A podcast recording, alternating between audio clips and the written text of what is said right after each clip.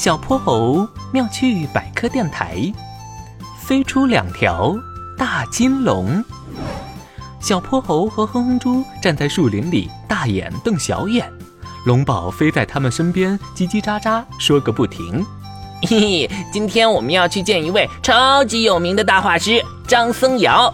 听说他画的龙惟妙惟肖，栩栩如生，只要点上眼睛，就会变成真的龙飞走。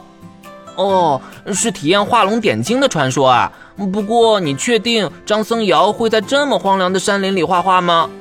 这个嘛，嘿嘿，意外意外啦！我的定位出了一点小小的问题。哎呀，我们快走，来不及了。他们气喘吁吁地跑到一间寺庙门口，这里挤满了人，特别热闹。到了，到了，这里就是画龙点睛发生的地点。小泼猴和哼哼猪踮起脚，努力往里面张望。只见一面雪白的墙壁上画着四条威风凛凛的金龙。龙的姿态各异，唯一相同的就是它们都没有眼睛。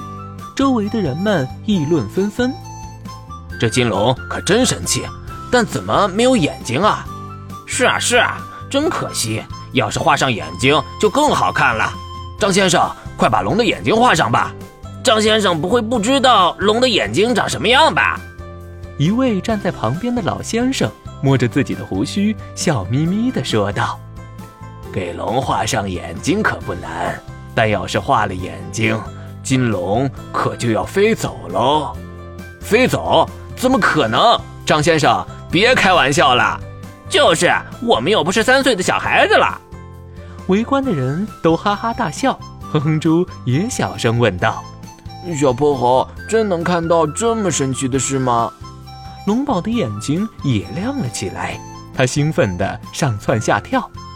那位老先生就是张僧繇呀！哎呀，你们看，他拿起笔了，要给龙画眼睛了。无奈的张僧繇摇摇头，提起笔给两条龙画上了眼睛。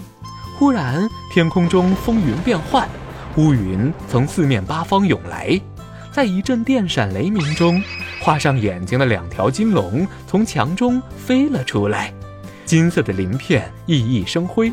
乌黑的瞳孔炯炯有神，锋利的鹰爪闪烁寒光，龙鸣声震耳欲聋，刺目的金光闪过，两条龙冲上云霄，消失在了云团当中。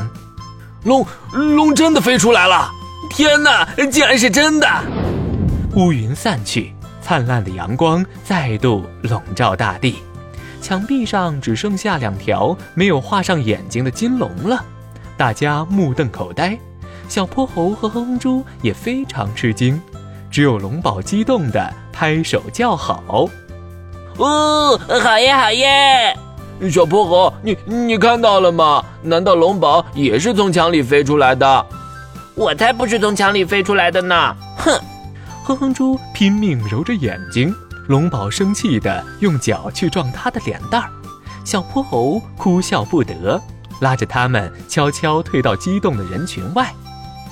画龙点睛只是个神话传说，原本是形容张僧繇先生绘画技术高超的，后来逐渐延伸出其他含义。对呀对呀，画龙点睛也可以用来比喻写文章或者说话时，在关键处加上精辟的话，让内容更加深刻精彩哦。不过张僧繇先生画龙画的可真好，我决定了，我要拜他为师。龙宝一甩尾巴，转头猛地朝张僧繇飞去。嘿嘿，我也要当厉害的大画家喽！我也要去。哎，你们等等！